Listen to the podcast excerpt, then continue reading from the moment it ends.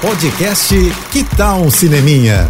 Dicas e curiosidades sobre o que está rolando nas telonas, com Renata Boldrini. É diversão que você quer nesse fim de semana? Pois é o que você vai ter nos cinemas. E daquelas insanas, no melhor estilo tiro, porrada e bomba mesmo. E ainda com Brad Pitt, hilário e mais um elenco incrível. Para completar a diversão, corre para ver Trem Bala a comédia de ação mais frenética dos últimos anos. E se você é fã da franquia John Wick, não estranhe encontrar ali também algumas semelhanças no visual, no estilo, fotografia. A direção de Trem Bala está o mesmo produtor e co-diretor do primeiro filme da série, estrelada pelo Keanu Reeves, David Leite.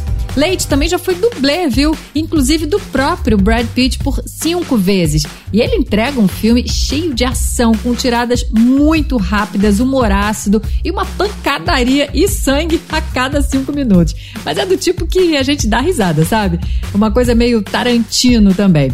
O filme é baseado no livro de Kotaro Isaka e leva a gente assim para uma viagem de trem no Japão com diversos assassinos atrás de uma maleta. A premissa é essa, mas o que vai acontecer nessa trajetória é a viagem mais insana e divertida que você vai fazer. Então, aproveita. É isso. Se quiser mais dicas e falar comigo, tô lá no Instagram, arroba Renata Boldrini. Tô indo, mas eu volto.